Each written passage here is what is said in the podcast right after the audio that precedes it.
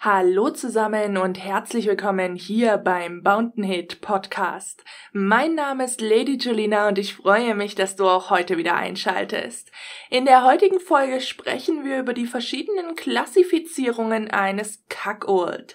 Äh, ja, ich würde mich freuen, wenn ihr diesen Podcast kostenlos abonniert, regelmäßig vorbeihört. Unten in den Show Notes findet ihr den Link zum Blogartikel. Es lohnt sich also vorbeizuschauen. Außerdem findest du auf meinem Blog natürlich natürlich noch mehr rund um das Thema BDSM und ich freue mich über Kommentare, Sternchen oder Rezensionen, je nachdem, wo ihr diesen Podcast gerade hört. Ansonsten auf meinem Blog könnt ihr jederzeit sehr, sehr gerne Kommentare hinterlassen.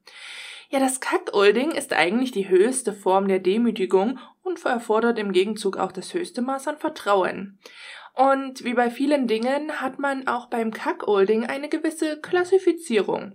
Hm, man muss sich nicht klassifizieren, aber es lohnt sich zu wissen, wo man sich ein bisschen einsortieren kann, gerade wenn man einen passenden Partner sucht und vielleicht ein bisschen anmerken möchte, ich suche das, das und jenes. Hm, Steigerung des erotischen Lustempfindens. Ja, so würden wohl die meisten Männer das Kackolding an sich beschreiben. Durch eine Mischung aus Demütigung, Eifersucht, Neid und Voyeurismus. Aber dennoch, eigentlich kann man Menschen natürlich, wie überall, nicht in Kategorien aufteilen. Äh, doch beim Thema Kackult gibt es wirklich deutliche Unterschiede, um die Intensität der Beziehung zwischen dem Kackult und der Herrin äh, auszumachen. Äh, oft findet man hier sehr spezielle Vorlieben, äh, die dadurch diese Unterteilung an sich überhaupt möglich macht.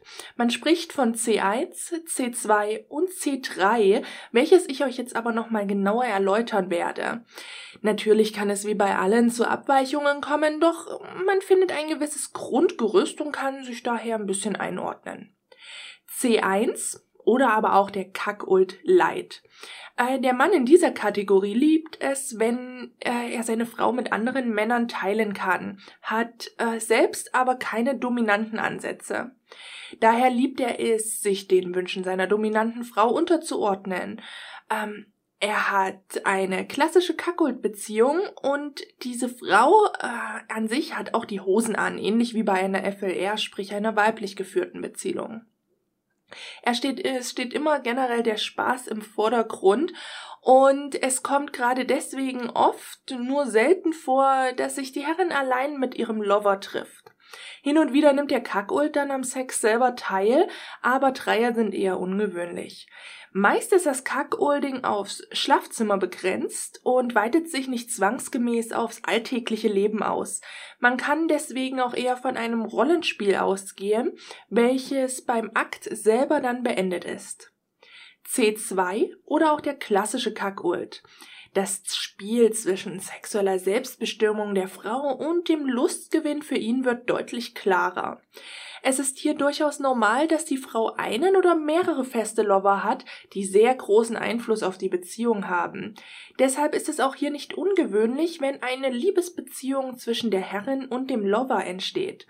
Gerade deshalb kommt es halt nur selten vor, dass der Lover im alltäglichen äh, Leben teilnimmt, mit in den Urlaub fährt oder im Ehebett nächtigt. Also das ist äh, durchaus sehr normal. Der Kackult selbst hat keinerlei Einfluss auf das Sexualleben der Frau.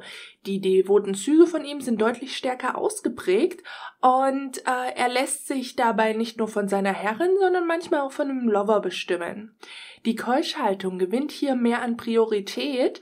Ähm, und er wird selbst eigentlich keinen Sex mehr mit seiner Frau haben. C3 oder auch der Vollkackult. Sein Leben wird ausnahmslos und vollständig von der Partnerin bestimmt.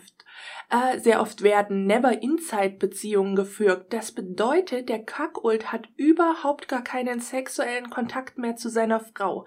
Er wird dann über sehr lange Strecken hinweg keusch gehalten. Ähm, er lässt sich auf ein Maximum hin dominieren und kontrollieren. Deshalb hatten auch oft die Kackults an sich eine sehr ausgeprägte Biader ähm, und sie kümmern sich dann natürlich auch um die Belange des Lovers. Auch Fremdschwängerung oder aber Feminisierung sind hier keine fremden Themen. In ganz extremen Fällen sind sogar Dinge wie Kastration des Kackult denkbar. Äh, in einer entstehenden festen Dreierbeziehung spielt der Kackult an sich überhaupt gar keine sexuelle Rolle mehr. Ja, das war jetzt so ein kleiner Beitrag zum Thema Kackolding. Ähm, wenn du die Möglichkeit hast, einen Kommentar zu schreiben, kannst du mir natürlich gerne sagen, in welcher dieser Klassifizierungen du dich selber einordnest oder wo du dich gerne selber einordnen würdest. Ja, und ansonsten würde ich mich freuen, wenn ihr diesen Podcast kostenlos abonniert, regelmäßig vorbeihört. Unten in den Show Notes findet ihr noch einmal den Link zum Blogartikel. Ich freue mich über Kommentare, Sternchen oder Rezensionen, je nachdem, wo ihr den Podcast gerade hört. Bis zum nächsten Mal. Ciao.